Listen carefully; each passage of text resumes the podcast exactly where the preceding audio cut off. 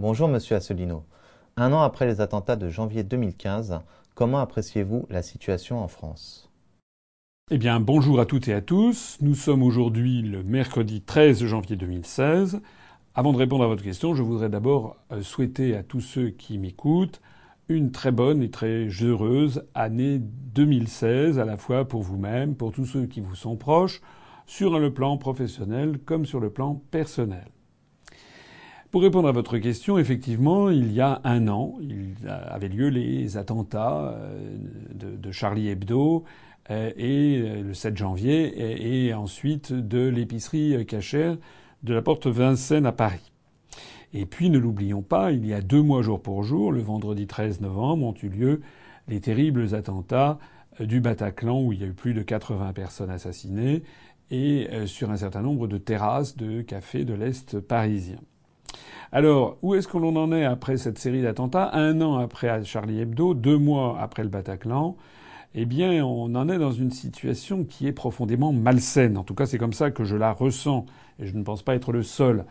Bien entendu, tout le monde est et demeure choqué euh, par ces attentats, par les crimes qui ont été commis, mais il y a une espèce de, de mauvais sentiment de non-dits et de procès d'intention euh, à l'encontre de nos dirigeants qui, je crois, s'est euh, approfondi dans, dans l'opinion publique. J'en veux d'ailleurs pour preuve deux faits qui sont assez irréfutables. Le premier, c'est que d'après les sondages de popularité pour François Hollande viennent de redescendre d'une façon dramatique. Il a perdu, je crois, 12 points dans le dernier sondage. Il est retombé en fait euh, quasiment à son étiage, au plus bas où il était, avant les attentats de, du Bataclan. Ce qui veut dire que le regain de popularité qu'il avait eu avait été une espèce de rassemblement autour du chef de l'État en s'étant troublé, puis euh, très rapidement ça redescend. Euh, il y a un exemple, une preuve qui est plus, plus frappante encore.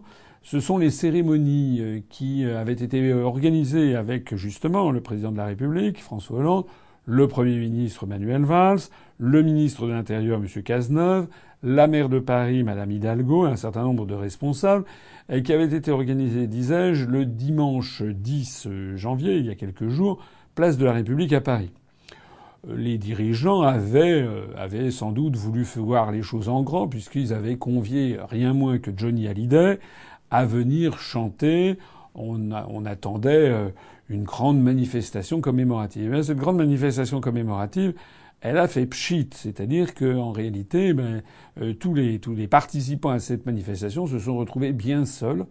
Euh, les gens ne sont pas venus, euh, ni les Parisiens, ni les gens habitant en Île-de-France n'étaient présents. Le public était extrêmement clairsemé, tellement clairsemé, il y avait tellement peu de monde, presque personne, que même la presse, la grande presse, euh, n'a pas, pas pu le cacher.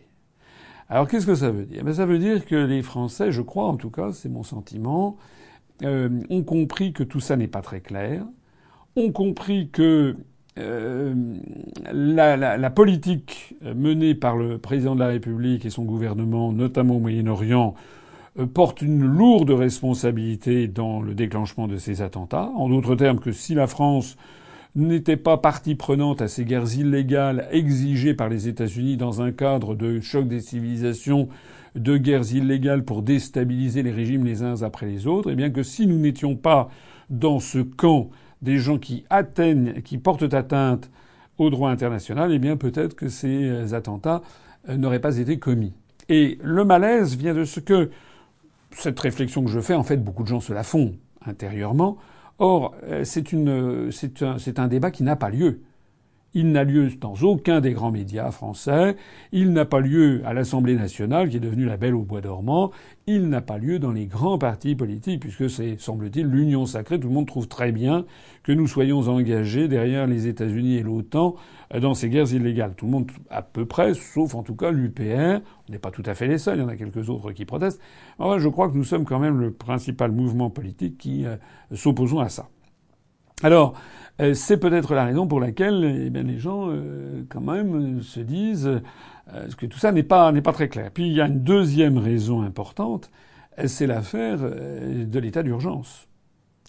Je rappelle que le 13 novembre au soir, euh, nous avions été le seul mouvement politique. Dans la nuit, nous avons publié un communiqué de presse dans lequel, bien entendu, en nous déclarant évidemment solidaires des familles des victimes et en étant, en montrant notre émotion face à, ces horreurs, nous avions à la fois réclamé euh, l'arrestation, si possible en vie, des coupables, puis des châtiments exemplaires, et surtout remonter les filières pour découvrir les vraies responsabilités. Mais nous avions également mis en garde sur le déclenchement de l'état d'urgence. Euh, non pas euh, l'état d'urgence peut-être à Paris, en Ile-de-France, pouvait se justifier. On avait trouvé quand même, on avait mis en garde sur le déclenchement de l'état d'urgence sur l'ensemble du territoire de la France métropolitaine.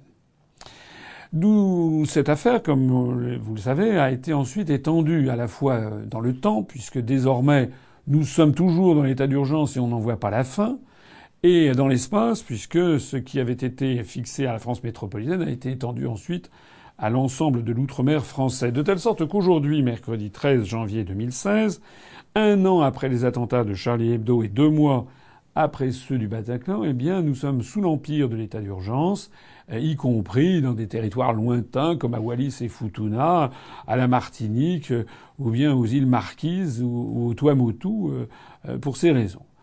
À l'évidence, ceci est exagéré.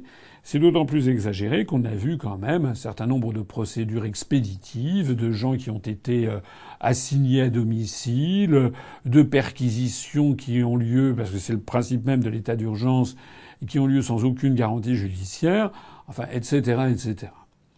Alors ça, un certain nombre de Français commencent à se rendre compte que ça ne va pas et qu'il n'est pas normal que euh, la France, la République française, normalement garante des droits de l'homme, euh, soit placée dans une espèce d'état d'urgence permanent où les libertés publiques sont d'ailleurs euh, suspendues pour partie. C'est pas moi qui le dis, c'est le gouvernement français soi-même qui a prévenu la Cour européenne des droits de l'homme, je le rappelle, il y a quelques semaines, que la France ne respecterait plus un certain nombre de ses engagements internationaux vis à -vis de la Cour européenne des droits de l'homme. Et puis alors aujourd'hui même, 13 janvier 2016, euh, alors ce que je viens de dire, euh, les, prises de position qui ont été les premières en la matière de l'UPR ont été ensuite, euh, nous avons été rejoints sur ces critiques par notamment la Ligue des droits de l'homme, toujours très sourcilleux sur ces questions, et puis également par le syndicat de la magistrature. Mais aujourd'hui même, 13 janvier, eh bien, il y a eu un, une nouvelle, un nouveau, nouvelle alerte, voilà, et qui a été lancé. Cette fois-ci, c'est au niveau international. Euh, c'est par une personne dont je vais écorcher le nom, qui s'appelle Minils Muiznix. Euh, excusez-moi, je ne parle pas le laiton. C'est un laiton. C'est le commissaire euh, aux droits de l'homme du Conseil de l'Europe. Je rappelle au passage que le Conseil de l'Europe n'a rien à voir avec les institutions de l'Union européenne, ni, ni la Commission européenne, ni la Cour de justice de l'Union européenne ni le Parlement européen. Eux, ça, ça dépend des traités de Rome et de Maastricht et des traités ultérieurs. Non, le Conseil de l'Europe, c'est une autre structure qui a été créée en 1949 et dans laquelle, dans les années 2000, ont été intégrés l'ensemble des pays de l'Est, y compris d'ailleurs la Russie. Et au Conseil de l'Europe figurent tous les pays d'Europe, à la seule exception de la Biélorussie, de telle sorte qu'un certain nombre de pays, comme par exemple la Suisse, la Norvège, l'Islande, mais aussi des petits États comme Monaco ou Andorre ou le Liechtenstein font partie du Conseil de l'Europe ainsi que la, Russie. Eh bien donc, ce Conseil de l'Europe, aujourd'hui, par la bouche du commissaire européen chargé des droits de l'homme, a tiré la sonnette d'alarme en disant justement que la, la, situation de la liberté des libertés en France était suivie de très près parce qu'elle maintenant on juge à l'étranger qu'elle est source de préoccupation. Ainsi donc se confirme le jugement que j'ai formulé depuis plusieurs mois et même depuis plusieurs semaines. Je rappelais dans un entretien récent que le gouvernement français actuel est probablement le gouvernement le plus à l'extrême droite euh, que la France ait connu depuis 1944. Eh bien, c'est exactement ce qui est en train d'apparaître au niveau international.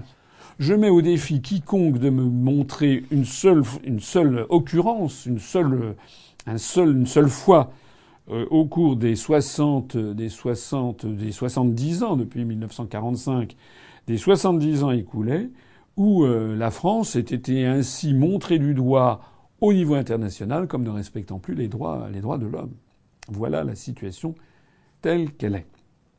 Alors, euh, il y a un dernier point à ajouter sur cette question des, attentats. C'est un peu un, détail, mais pas tout à fait. C'est que la France, d'un point de vue économique, est en train de souffrir de ces événements, à la fois des attentats, puis de la caisse de résonance extraordinaire que le gouvernement a donnée, notamment en dramatisant les enjeux, en en faisant, en voulant modifier la Constitution, en déclarant un état d'urgence sans fin, etc., eh bien, ces conséquences sont de nature économique, c'est-à-dire un effondrement de la fréquentation touristique et des lieux touristiques. Voilà. Au cours des dernières semaines, notamment, euh, c'est un peu la Bérésina à Paris, euh, la fréquentation des hôtels a baissé de 20 à 60% et puis il y a de nombreux, si vous parlez à des restaurateurs, des hôteliers, euh, vous constaterez que beaucoup font très grise mine parce qu'ils constatent que ben, le chiffre d'affaires n'est pas au rendez-vous. Alors c'est grave. C'est grave parce que je rappelle que la France est, la, est la, normalement la première destination touristique mondiale. Je rappelle que tous les emplois qui sont liés aux activités de service, de tourisme, sont c'est un grand pourvoyeur d'emplois peu qualifiés parfois parfois très qualifiés, ça dépend, mais en tout cas des emplois non délocalisables par nature, comme on dit, c'est-à-dire qu'en gros, eh bien, pour être, pour se faire servir un, un, repas dans un restaurant, on peut pas le faire à partir de, à partir de Pékin par, euh, par, par Internet. Hein. Donc ça n'est pas des, il faut bien qu'il y ait sur place, euh, pour l'instant encore, peut-être que dans le futur on verra, il faut bien qu'il y ait un hôtel, qu'il y ait un, hôtelier, un restaurateur, des gens qui soient là pour vous donner les clés de votre chambre ou pour vous ouvrir. Donc, euh, eh bien tout ça, ça veut dire que c'est mauvais pour, pour l'emploi en France, puisque je rappelle que le secteur du tourisme au sens large, c'est à peu près 10% du PIB, du PIB français. Avez-vous un mot à dire à propos de la situation économique en France et dans le monde? L'économie française, elle se porte, se porte mal, elle se porte très mal, le chômage ne cesse d'augmenter. Euh, c'est pas les événements, je viens de parler un instant, qui viennent de se produire, qui risquent d'améliorer la situation. Euh, on a vu que le gouvernement a lancé un grand programme, un grand son de trompe. On va faire de la formation. Alors méfiance, méfiance, hein, méfiance, parce que qu'est-ce qui se cache derrière ces épisodes de formation? Euh, je connais quelqu'un euh, qui était au chômage, qui est parti dans ce qu'on appelle les écoles de la deuxième chance et qui en est revenu extrêmement euh, désappointé. Il s'agit en fait de stage parking où on sort des statistiques du chômage des personnes pour les mettre dans des statistiques des stages en formation, mais il ne se passe rien dans le stage en formation, et à l'issue de la formation, il n'y a rien du tout.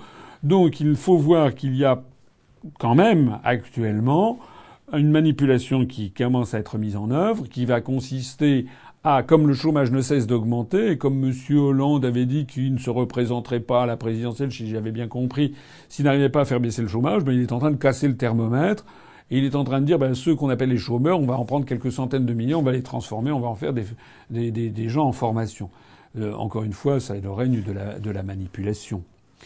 S'agissant de l'économie française, je citerai un petit, petit, petite anecdote, une petite anecdote qui est extrêmement grinçante et qui révèle l'ampleur des mensonges permanents qui sont, à, qui sont assénés à la population française. Rappelez-vous, il y a quelques mois, il y a même quelques semestres, c'était General Electric qui prenait euh, à sa charge le pôle énergie de, de Alstom. Rappelez, on en a beaucoup, beaucoup parlé. Alstom, qui était un des fleurons de l'industrie française, notamment en matière du pôle énergie, eh bien, passait sous les fourches de maintenant de, de General Electric. On avait eu à l'époque des promesses extraordinaires à la fois de General Electric, entreprise américaine s'il en est, et d'ailleurs considérée souvent par les spécialistes comme étant assez proche des services d'influence et de renseignement américains, mais fermez la parenthèse, eh bien, General Electric euh, avait fait des promesses mirobolantes. On allait voir ce que l'on allait voir.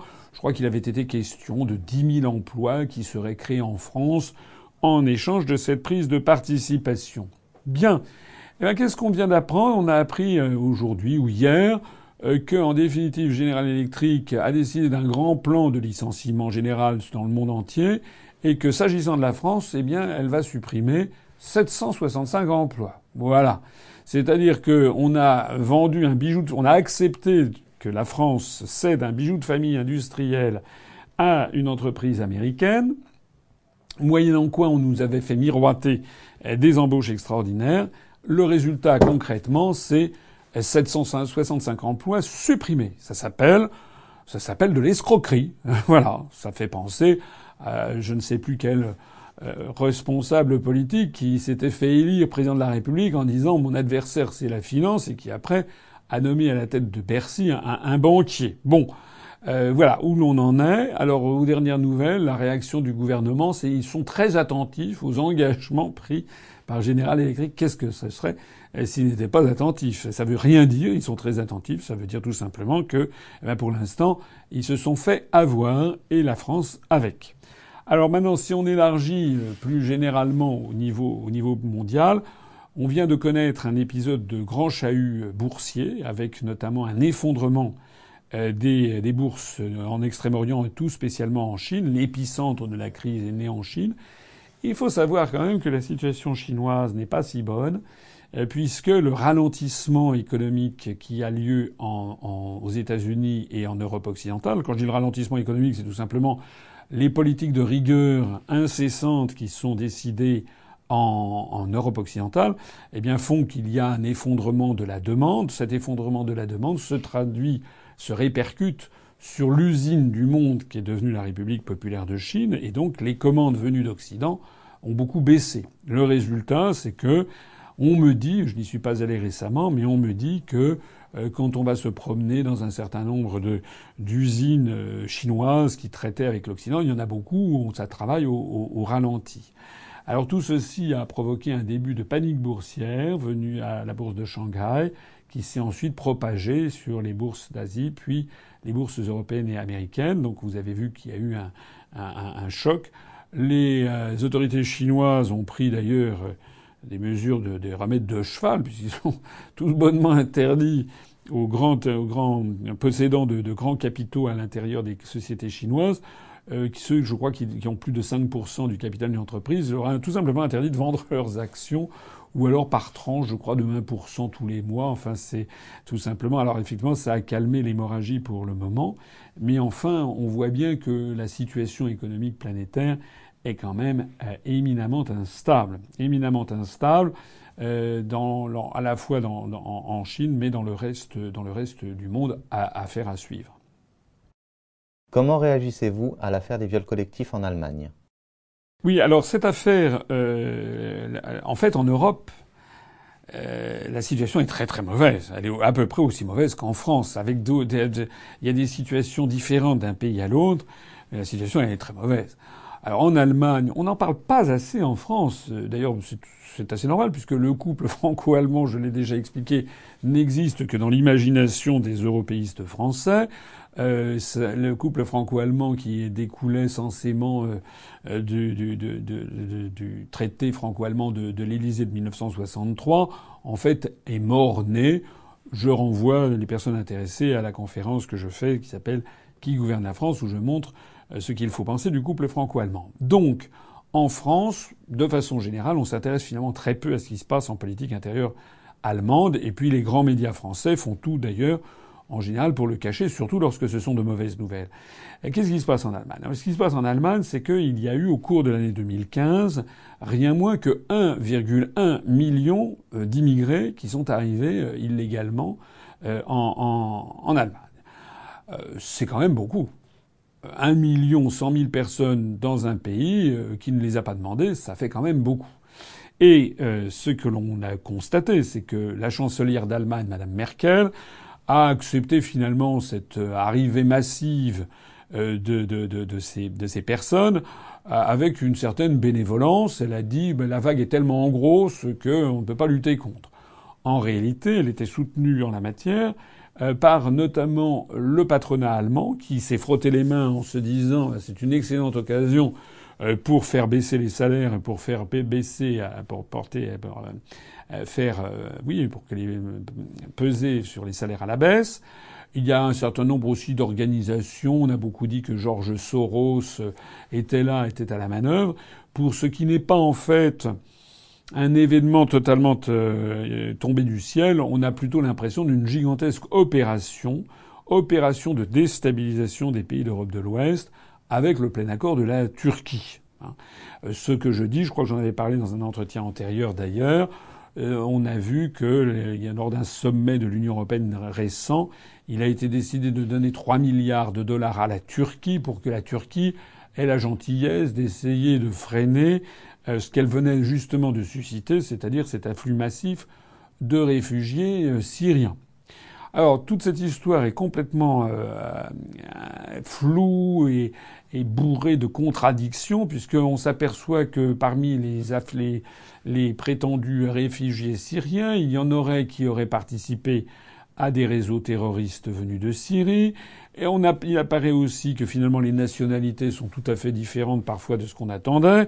Et notamment, c'est l'affaire de ce qui s'est passé à Cologne, où il y a, semble-t-il, si j'ai bien vu les dépêches de presse, quand même 600 plaintes, c'est quand même pas rien, c'est pas deux ou trois, 600 plaintes de jeunes femmes allemandes qui auraient été victimes de viols euh, par euh, ces réfugiés, parmi lesquels il y a d'ailleurs des gens de nationalité qui n'ont rien à voir avec la Syrie. Si j'ai bien vu, il y en a qui sont des ressortissants euh, des pays d'Afrique du Nord. On est quand même très loin de, la, de la Syrie. Alors tout ceci, tout ceci est très mauvais parce que ça s'inscrit dans un climat déjà quasi explosif. N'oublions pas quand même que les Allemands sont les Allemands, que c'est un pays qui en même qui est assez attentif même encore de nos jours, euh, aux questions, aux questions de droit du, de droit du sang. C'est pas comme la France où c'est un pays du droit du sol. C'est un pays où l'appartenance ethnique, pour ne pas dire raciale, euh, appartient à la mentalité collective. J'ai pas besoin de trop insister sur l'histoire de l'Allemagne au cours du XXe siècle en la matière. Il y a donc actuellement en Allemagne toute une partie de l'opinion publique. Je n'ai pas dit tous les Allemands, mais il y a une frange, des franges importantes de l'opinion publique en particulier dans les lenders de l'ancienne Allemagne de l'Est, mais pas seulement, et qui versent dans des mouvements d'extrême droite, l'un des plus connus étant Pegida, et qui manifestent, qui ont, saisi l'occasion de cette arrivée massive euh, d'immigrés euh, illégaux euh, pour se lancer dans des opérations de ratonnade. Il y a eu, je crois, hier ou avant-hier, 200 personnes qui ont été arrêtées je sais plus si c'est à Cologne ou à, ou à Lübeck ou, ou, autre chose. Voilà, la situation en Allemagne est mauvaise. D'ailleurs, la cote de popularité de la chancelière d'Allemagne, qui traditionnellement était quand même assez élevée, s'est effondrée. Et il y a un grand mal-être qui, euh, qui, se, qui se développe euh, en, en, Allemagne. Ce mal-être, d'ailleurs, euh, s'est transformé en une espèce de crise intra-européenne parce que il y a une espèce de de procès d'intention qui a été fait par l'Allemagne à l'encontre d'un certain nombre de pays d'Europe de l'Est, comme quoi ces pays d'Europe de l'Est euh, seraient euh, regimbrés euh, à, laisser entrer le maximum d'immigrés. L'Allemagne a dans le collimateur en particulier la Hongrie, mais l'Allemagne a également dans le collimateur la Pologne. Alors lorsque l'Allemagne a dans le collimateur la Pologne, historiquement ça sent pas très bon, hein, sans parler euh, des, partages de la Pologne qui ont eu lieu, notamment au XVIIIe et XIXe siècle, entre entre la Russie et, l'Allemagne, euh, je vais être, enfin bon, tout le monde sait que euh, à la fois en, en, comment dirais-je en, en 14-18 et puis en, en, 1940, les relations germano-polonaises n'ont pas été n'ont pas été très bonnes. Donc il faut suivre de près la détérioration en cours des relations germano-polonaises. Euh, les, euh, Madame Merkel a dit la vague d'immigrants est trop grosse pour qu'on puisse qu'on puisse lutter contre. Euh, Monsieur Donald Tusk, qui est à la tête de, de la commission, euh, à la tête du, de, du Conseil de l'Europe, du Conseil européen, mais qui euh, est de nationalité polonaise, a rétorqué que la vague d'immigrés était trop grosse pour que justement on l'autorise. Euh, donc les positions sont totalement opposées. Euh, à ceci, l'Allemagne a ajouté un petit, un petit des critiques sur la situation intérieure polonaise.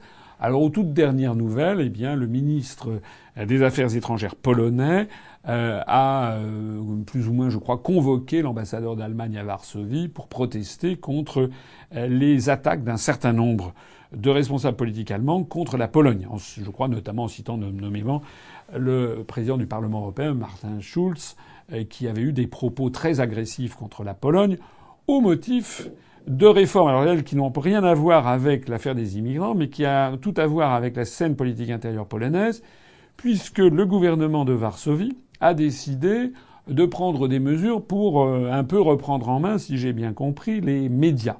Alors ça, c'est quelque chose qui est intéressant et qu'il faut suivre aussi d'assez près, parce que le gouvernement polonais, qui est un gouvernement conservateur, donc a pris des mesures euh, qui visent à euh, réglementer ou à mettre un petit peu sous sa coupe euh, les grands médias nationaux pour y faire, si j'ai bien compris, un petit peu mieux prévaloir la position du gouvernement, du gouvernement polonais. Je ne vais pas dire que c'est bien, bien entendu. Moi, je suis pour que la presse soit libre. Mais pour que la presse soit libre. C'est-à-dire qu'elle doit être libre, effectivement, des pouvoirs étatiques, mais elle devrait être également libre des pouvoirs non étatiques, en particulier euh, des manias, des, quoi, de la, des dizaines, de la dizaine de, de, grands groupes mondiaux et milliardaires qui verrouillent les grands médias à leur profit. Alors on arrive à cette situation qui quand même est assez extraordinaire et assez cocasse et qui a de, quoi nous, nous faire, nous faire euh, rire jaune, nous à l'UPR, c'est que là, il y a une réunion extraordinaire qui s'est tenue ou qui va se tenir à la Commission européenne pour examiner le cas de la Pologne, euh, qui aurait pris des mesures contraires aux valeurs européennes parce que, tenez-vous bien, parce que les médias seraient trop à la botte euh, des dirigeants polonais. Alors, moi, j'aimerais, c'est très bien de faire ça, mais moi, j'ai un pays qui a leur conseillé d'aller examiner aussi de près, ça s'appelle la République française.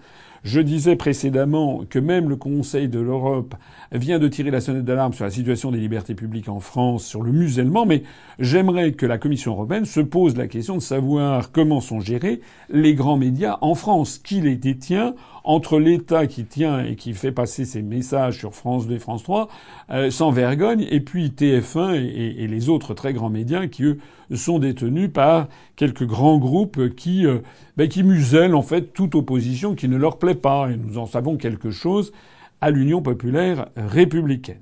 Alors, dernier point sur ces questions, euh, comment dirais-je, concernant l'Europe. Je reviens à l'affaire des, des migrants. il y a donc une une, une, opposition importante qui est apparue euh, entre l'Allemagne et les pays de l'Est, et puis il y a également un grand malaise entre l'Allemagne et la Turquie. Euh, et puis de façon plus générale entre la Turquie et, le reste de, de l'Union européenne. N'oublions pas quand même que la Turquie est frontalière dans sa partie orientale et frontalière de l'Irak, et que euh, c'est un secret de polichinelle euh, que de savoir qu'un certain nombre de financements d'armes dans un sens, de livraison de, pétrole dans l'autre sens, euh, ont lieu entre la Turquie et le fameux Daesh. Voilà. Donc, nous nous retrouvons, nous, euh, au sein de la France, au sein de l'Union européenne, alliés par l'intermédiaire de l'OTAN à la fois de l'Allemagne et de la Turquie. La Turquie qui il suffirait que de fermer les frontières entre la Turquie et Daesh pour que Daesh se retrouve très rapidement dans une situation d'extrême précarité, sans, financement et sans armement. Euh, et puis on s'aperçoit en fait que la Turquie joue un jeu extrêmement trouble en autorisant ou en fermant le robinet des migrants. Aux toutes dernières nouvelles, aujourd'hui même, s'est produit un très grave attentat à Istanbul, euh, avec essentiellement des étrangers qui étaient visés, et parmi lesquels d'ailleurs bon nombre d'Allemands. Alors qu'est-ce qui se cache encore derrière cette affaire? Là, il est encore trop tôt pour, euh, pour réagir. On ne sait pas si c'est une affaire euh, organisée par Daesh, on se demanderait pourquoi. Organisée par les Russes, comme certaines pistes ont l'air d'être lancées en pâture à l'opinion publique. La Russie voudrait ainsi se venger de la Turquie en l'attaquant au portefeuille, c'est-à-dire en l'attaquant sur le tourisme, un petit peu comme c'est arrivé, je le disais tout à l'heure, la France en ce moment souffre, euh, son activité touristique souffre des attentats. Est-ce que la, la Russie, je rappelle que la Russie n'a toujours pas avalé euh, l'affaire de, l'un de, ses avions de chasse, de ses bombardiers qui a été abattu par la Turquie. Euh, aux toutes, toutes, on laissait entendre que c'était les Russes euh, qui auraient été arrêtés par les autorités euh, turques. Est-ce que c'est en revanche d'autres services d'influence et de renseignement qui auraient organisé un attentat sous faux drapeau pour ensuite faire porter le chapeau à la Russie On n'en sait rien. Ce qui est en tout cas absolument sûr et certain, c'est que tout ceci sent extrêmement mauvais. Que l'on parle immigration clandestine, que l'on parle Daesh, euh, État islamique, que l'on parle terrorisme, euh, que l'on parle déstabilisation, euh, on est à, la conjonction des empires entre l'OTAN et la Russie et le Moyen-Orient. Tout ceci sent extrêmement mauvais.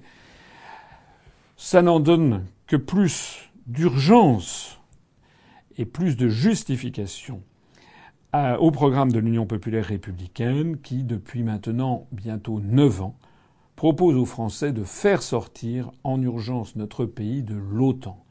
Nous n'avons pas à être les alliés militaires ni de la Turquie, ni des États-Unis d'Amérique qui nous entraînent vers un conflit aux résonances et aux conséquences qui peuvent être prodigieusement dramatiques pour l'avenir de la planète.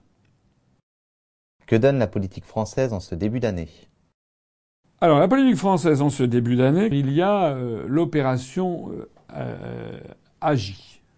L'opération agitée, j'oserais dire. Agi, c'est Alain Juppé. Vous avez vu que M. Juppé, d'ailleurs, il a un blog, je crois, où il se fait appeler Agi. On pourrait mettre un T à, la suite. Hein. Agité, ça va bien. Agité avant de s'en servir.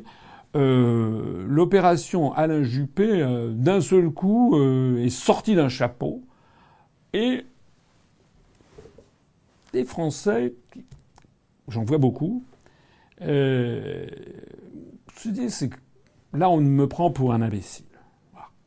C'est-à-dire que d'un seul coup, il est question de M. Juppé matin, midi et soir et tout le temps. Au passage, maintenant, on a l'impression que le Front National est, sorti. On l'a fait sortir, on l'a fait dégager de la scène. En plus de ça, il est en train de, s'écharper. J'ai vu que M. Choprade, d'un seul coup, euh, qui s'était fait lire député européen euh, en, adhérant au Front National, ensuite à, cracher au visage des dirigeants du FN, et puis maintenant il crée son propre mouvement politique. Enfin bon, euh, d'ailleurs il a droit au journal Le Monde, il a droit à tout ce qu'il faut. Euh, mais euh, maintenant, les projecteurs sont braqués sur, l'agité, sur Alain Juppé. Alain Juppé qui d'un seul coup est présenté, alors en tout cas c'est le cas à Paris, sur les, les kiosques à journaux, on voit alors c'est euh, le magazine, je sais plus quoi, Le Point, bien entendu, euh, ou alors il y a un magazine, je sais plus quoi, City, ou je ne sais plus. Et puis alors Monsieur Juppé vient de nous gratifier du, fruit de ses réflexions en sortant un ouvrage qui s'appelle Pour un État fort. Euh, alors je pas, je me suis pas précipité pour acheter ça. J'ai vu qu'il y a quelques quelques comptes rendus. Si j'ai bien compris, c'est du FN Light, c'est-à-dire Haro sur l'islam, Haro sur euh, sur la, la, la, comment dirais-je la, déstabilisation, le terrorisme et ça. Je ne dis pas que ce ne sont pas des problèmes. On l'a déjà dit cinquante fois. Enfin, il n'y a pas un mot, bien entendu, sur les vrais sujets du moment, c'est-à-dire la destruction de notre République française, complètement assujettie à l'OTAN, à l'Union européenne, complètement son économie détruite par l'article 63 et qui organise les délocalisations, détruites par son manque de compétitivité à cause de l'euro, euh, sur euh, également euh, notre politique, la politique des euro-régions, qui vise rien moins qu'au démantèlement pur et simple de la France et on ferme boutique sur un pays qui a 1500 ans d'âge. Là-dessus, M. Juppé, rien, pas un mot. Il embraye en définitive le cheval de bataille actuellement de cette caste politique de plus en plus inquiétante. Je disais tout à l'heure que le, gouvernement français actuel est, et je le maintiens, le, gouvernement le plus à l'extrême droite de France depuis 1944, eh bien, ça n'est pas assez pour M. Juppé qui nous promet un État fort, mais un État fort, euh, euh, qu'est-ce que vous voulez que je vous dise? Dans les circonstances actuelles, ça veut dire qu'il faut faire plus encore? Et ça veut dire il veut faire quoi exactement, M. Juppé? Hein, il veut, c'est quoi au juste? C'est restreindre encore davantage les libertés publiques? Il veut peut-être passer de l'état d'urgence à l'état de siège permanent, j'en sais rien. Voilà. Alors, euh, Monsieur Juppé arrive tout au réolé euh, de son, de son appartenance à l'ancien RPR, de son ancienne proximité avec Jacques Chirac, Donc on fait croire au bon peuple français que en fait ce serait le retour du chiracisme et, du, et éventuellement du gaullisme. Alors Bon, pas besoin de dire que M. Juppé n'a absolument, mais alors rien de gaulliste, mais il a également pas grand-chose de chiracien. M. Juppé, à en croire les informations qui circulent sur Internet, qui n'ont d'ailleurs pas été démenties, je rappelle que M. Juppé, après avoir été condamné pour abus de biens publics, il faut quand même le rappeler, a donc pris, euh, a donc pris la poudre des scampettes, est allé se faire oublier comme professeur au Québec, et paraît-il qu'il serait à cette époque-là allé aux États-Unis, aurait été stagiaire au Pentagone et aurait en fait embrassé, embrassé les vues des néoconservateurs américains. En tout cas, je l'ai déjà dit, je le répète, M. Juppé est le copier-coller de toutes les positions les plus extrêmes de tous les néoconservateurs américains. Il en ferait, euh, M. Juppé en ferait presque par moments regretter, euh, regretter Nicolas Sarkozy. Il est encore plus euh, sur la, sur, la, longueur d'onde de, Washington que, que, Nicolas Sarkozy. On l'a vu il n'y a pas si longtemps que ça. Euh, lorsque Nicolas Sarkozy, j'en avais parlé dans un entretien d'actualité récent, lorsque Nicolas Sarkozy s'était dit bon sang, mais c'est bien sûr, la Russie est un grand pays, et donc était, s'était précipité à Moscou. Vous l'avez vu, je l'avais rappelé. Euh, Vladimir Poutine s'était fait un petit plaisir de faire patienter pendant une heure et demie, de faire faire antichambre à monsieur, à monsieur Sarkozy. Euh, eh bien, euh, aussitôt, euh, incontinent, euh, Monsieur Alain Juppé avait, avait dit que quant à lui, il fallait toujours, il avait pris ses distances avec cette, ce voyage de Monsieur Sarkozy en, Russie et il avait dit qu'il fallait sanctionner la Russie. Je mets quiconque au défi de trouver sur un sujet actuel de l'actualité, dans tous les domaines que ce soit, le moindre feuille de papier à cigarette à glisser entre les positions de Monsieur Juppé et celle du département d'État et du Pentagone et de la Maison Blanche. Rien. Voilà. Alors il n'était pas étonnant que dans ces conditions, eh bien, on en fasse, enfin, les grands médias aient entonné le chant de, le chant d'Alain Juppé président. On a même vu, chose assez incroyable, sur le site internet Huffington Post, dont je rappelle qu'il est euh, dirigé par Madame Sinclair, euh, euh, l'ancienne épouse du regretté Dominique Strauss-Kahn. eh bien, on a même vu ce, sur ce site un article où il disait que mathématiquement, je cite de mémoire, c'est pas le, le, verbatim exact, mais c'était mathématiquement euh, il était prouvé maintenant que Alain Juppé serait de toute façon élu président de la République. Voilà. Circuler, il n'y a rien à voir. On est à un an et trois mois des élections euh, présidentielles. Bah, à la limite, à en croire le Huffington Post, à en croire tel ou tel sondage de Harris Interactive ou je ne sais pas quoi, ou d'Odoxa, euh, eh bien, en fait, il n'y a même plus besoin d'aller voter. Les enfants, allez, c'est terminé. Autant nommer Monsieur Juppé tout de suite, et puis voilà, basta. Donc tout ça, euh, les Français, il y a des Français malheureusement, euh, ceux qui regardent matin, midi et soir TF1 euh, et qui croient qu'Alain Juppé est gaulliste, malheureusement ça existe, ceux-là ils n'ont pas encore compris. Mais il y a quand même de plus en plus de Français quand même pas complètement débiles et qui voient bien qu'il s'agit d'une opération de pur marketing, qu'il s'agit du lancement décidé par l'oligarchie euro-atlantiste qui a fait son choix, qui a dit ça sera maintenant Alain Juppé et qui donc est en train de mettre en condition l'opinion publique. Au cours de la semaine écoulée, vous vous leviez un matin, vous mettiez la radio, toc, c'était Alain Juppé. Le lendemain matin, vous vous disiez, bah tiens, je vais changer de radio. Pas, vous retombiez sur Alain Juppé. Voilà. Monsieur Juppé faisait euh, lançait pour passer. Pas besoin de dire qu'on va certainement le voir euh, chez Bourdin sur RMC à, en veux-tu du Juppé, en voilà, et n'en veux-tu pas, tu l'auras quand même. Et puis on va le voir aussi certainement euh, euh, sur euh, On n'est pas couché, des paroles et des actes, etc., etc. On va avoir une espèce de, de, lancement, de voilà, comme quand on lance le nouveau parfum. De, de, de, Dior ou de Chanel, voilà, il y aura une grande orchestration médiatique, sauf que là, le parfum est un peu avarié, ça sent pas très bon. Bon. Alors ça, c'est l'affaire Juppé, qui évidemment est à suivre. Je rappelle que j'avais dit il y a quelques années euh, qu'il fallait suivre le parcours de Madame Christine Lagarde. Madame Lagarde, elle a pris, elle a pris, un, elle a pris du plomb dans l'aile euh, à cause de l'affaire euh, Bernard Tapie. Hein. Vous avez peut-être suivi cette affaire. L'arbitrage qui avait donné, je ne sais plus combien de dizaines de millions, même de centaines de millions d'euros à Bernard Tapie, qui était un truc là aussi sur lesquels il faudrait se pencher, regarder très exactement s'il n'y avait pas des commissions, des rétrocommissions et autres. Ça a fait tellement scandale d'ailleurs que cette affaire a été cassée, mais euh, maintenant la, renommée de Madame, de Madame Lagarde a été atteinte. Elle a fait savoir, vous savez qu'elle était à la tête du Fonds monétaire international où elle avait succédé au regretté euh, Dominique Strauss-Kahn, victime d'un accident d'hôtel. Donc Madame Lagarde est, là-bas. Maintenant, elle, elle va pas être victime d'un accident de douche ou d'hôtel. Elle, semble-t-il, elle risque d'être victime d'un accident de, de, détournement de fonds publics massif, en tout cas de soupçons. Enfin, tout ça n'est pas très bon. Alors du coup, vous avez vu, Madame Lagarde, il y avait eu il y a quelques mois des articles de journaux. Et si c'était elle, maintenant, on l'a rangé, ça sera pas elle. Euh, ça sera probablement Monsieur, Monsieur Juppé, euh, qui, qui est en tout cas, c'est ce que souhaite l'IH.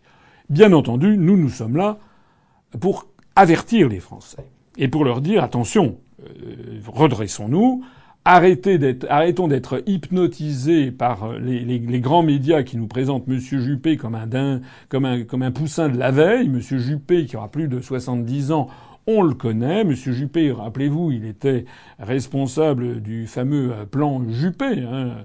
En, 1900, euh, en 1995, il y avait eu 2 millions de personnes dans les rues. Enfin, ça avait été du délire.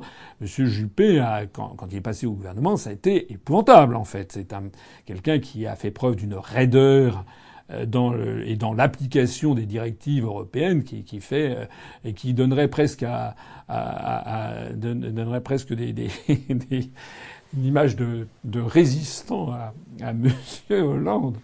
Euh, donc méfiance sur Monsieur Juppé. Il faut que tous les Français qui m'écoutent avertissent leurs voisins en disant attention, attention, on veut nous fourguer du Juppé. Il n'en est pas question. Donc il faut que les Français se réveillent.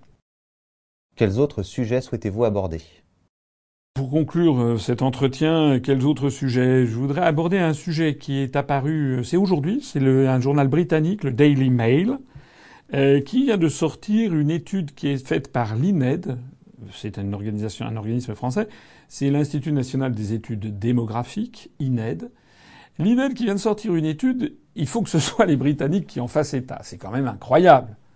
Cette étude, elle confirme exactement elle va même un peu au-delà de ce que je dis moi dans un certain, ce que j'ai dit dans un certain nombre de mes conférences depuis six mois, un an. C'est-à-dire que le grand titre du journal Daily Mail aujourd'hui, c'est, ça commence en français, c'est impossible.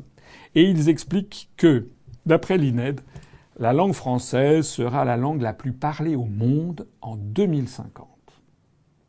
Alors ceux d'entre vous qui m'ont écouté dans un certain nombre de conférences récemment, euh, notamment je crois sur les euro-régions, euh, quand j'évoque la question des langues, euh, et notamment quand je montre la trahison des dirigeants français qui, d'une part, font croire que la langue française serait de la gnognotte et qu'il faudrait apprendre dardard l'anglais dès la maternelle et puis que de toute façon les brevets, tout ça doit être déposé en anglais et la loi Fioraso euh, qui a imposé que l'on puisse faire des cours d'anglais euh, à partir de dans l'enseignement supérieur, etc. Ça, c'est la destruction de la France par le haut, et puis la destruction par le bas, c'est la multiplication, la, de, la promotion des langues régionales et minoritaires. Je me suis largement exprimé sur le sujet. J'en profite d'ailleurs pour bien préciser que l'UPER n'a pas vocation à interdire les langues régionales et minoritaires, évidemment. Et moi, je respecte les langues régionales et minoritaires. C'est pas la question. La question, c'est la promotion délibérée à des fins politiques et de division, de désagrégation de l'unité nationale, à la demande de la charte des langues régionales et minoritaires et à la demande des, puissances qui sont derrière et qui tirent les ficelles de cette opération. Eh bien, dans cette conférence, à plusieurs reprises, depuis plusieurs mois, j'expliquais aux auditoires qui venaient m'écouter que la langue française, loin d'être sur le déclin comme on veut le faire croire aux Français, est en fait sur une pente très ascendante, non pas malheureusement ni en France, pour les raisons que je viens de dire, ni sur le continent européen, mais dans tous les autres continents, et tout spécialement en Afrique, puisqu'en Afrique, et en particulier en Afrique subsaharienne, beaucoup de pays d'Afrique noire sont entrés dans un cercle vertueux de développement, et beaucoup de ces pays ont accès à Internet, et beaucoup de jeunes dans ces pays, en Côte d'Ivoire, au Gabon, au, Sénégal, au Mali, etc., pour avoir accès aux emplois publics, dans l'administration où l'on parle le français, pour avoir accès au monde des affaires, pour avoir accès à Internet. Je rappelle que sur Internet, la langue française, que ce soit sur, euh, euh, Google, euh, que ce soit sur eBay, que ce soit sur Facebook, sur les réseaux sociaux ou bien les systèmes d'enchères comme eBay, en gros, selon les spécialités, la langue française est la deuxième, troisième ou quatrième langue la plus utilisée sur Internet. Eh bien, donc, dans tous ces pays, beaucoup de jeunes qui entrent dans la modernité vont sur Internet et se mettent à la langue française, qui est la langue la langue officielle en fait, la langue administrative en tout cas des pays dans lesquels ils résident. Donc il y a un développement de la langue française dans ces pays, et il se trouve que ces pays sont ceux qui ont la plus forte démographie au monde, de telle sorte qu'il pourrait y avoir en 2050 jusqu'à 800 millions de locuteurs francophones. C'est totalement considérable. Je rappelle déjà d'ailleurs qu'en l'an 2000, il y avait 170 millions de francophones dans le monde, de locuteurs francophones, et qu'en 2015, nous en sommes arrivés à 240 millions de francophones. C'est très très important et très impressionnant. Alors moi, dans les conférences que je faisais, j'avais pris les statistiques de l'Organisation internationale de la francophonie, qui ne sont pas exactement celles de l'INED, et donc j'avais été un petit peu plus modeste dans mes anticipations, et j'avais dit que la langue française pourrait, à horizon de 2050, être la troisième langue la plus parlée au monde, peut-être la deuxième. Je ne pensais pas qu'on pourrait tabler sur la première. Pense quand même que première c'est un petit peu exagéré. Mais enfin ça veut dire que la langue française au cours des 30 années qui viennent va jouer dans la cour des principales langues mondiales que sont l'anglais, bien entendu, l'espagnol qui est en pleine croissance, mais également bien entendu le, chinois mandarin qui est évidemment très très important. Et puis euh, ben, il y a l'hindi qui est euh, l'une des langues, l'une des langues de, de, de l'Inde, euh, voilà, qui est très important, donc qui se chiffre en plusieurs centaines de millions de locuteurs. Parmi toutes ces langues, celle qui progresse le plus vite, c'est la langue française. Je tiens à le dire parce que ça montre bien à quel point nous sommes dirigés par des traîtres à la nation. Normalement, ces informations devraient nous réjouir le cœur, devrait montrer que la langue française, la culture française, loin d'être sur le déclin, sont en contraire appelées à un très grand avenir, puisqu'on se développe à toute allure sur le continent africain, et que d'ailleurs le continent africain euh, sera probablement l'un des le continent peut-être qui va connaître la plus forte croissance économique au XXIe et au XXIIe siècle. C'est un continent qui regorge de matières premières, euh, qui est encore où les taux de croissance potentiels sont très élevés. Donc normalement, des dirigeants français devraient appeler l'ensemble des Français à se réjouir de cette affaire, montrer que notre avenir est devant nous, il n'est pas derrière nous. Nous avons des possibilités de développement, de rayonnement de la culture française, de la culture francophone au sens large d'ailleurs.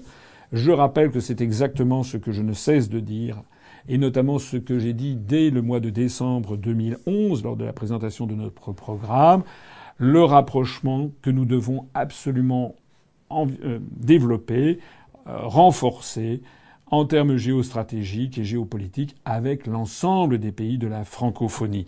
Non pas dans je ne sais quel euh, néocolonialisme, au contraire, nous sommes le mouvement politique qui nous battons le plus contre les guerres néocoloniales.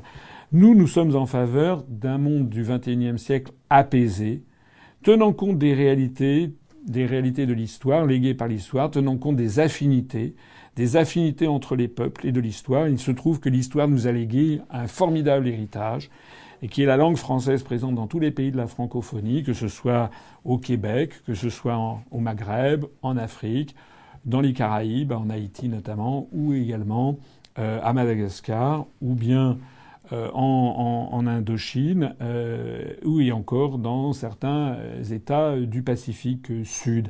Ça, c'est un immense capital, un grand trésor, à la fois linguistique, mais de relations humaines, économiques, commerciales, culturelles, civilisationnelles.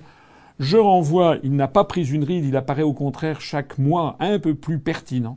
Le programme que j'ai présenté le 3 décembre 2011, rappelez-vous ce que nous proposons, c'est-à-dire que l'UNESCO installé à Paris soit translaté à Strasbourg une fois que nous aurons quitté l'Union européenne.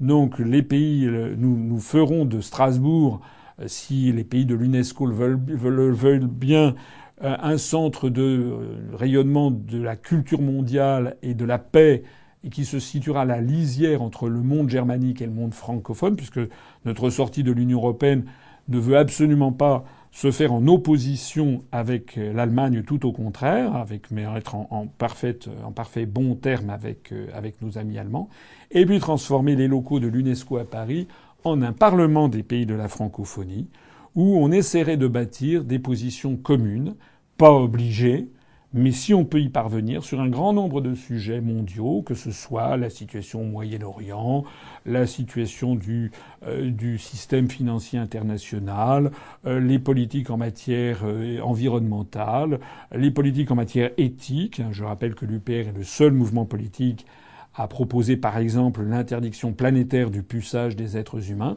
etc., etc., et que le siège permanent que la France détient au Conseil de sécurité soit élargi, devienne une espèce de siège des pays de la francophonie en tant que de besoin lorsque nous aurions des positions euh, communes.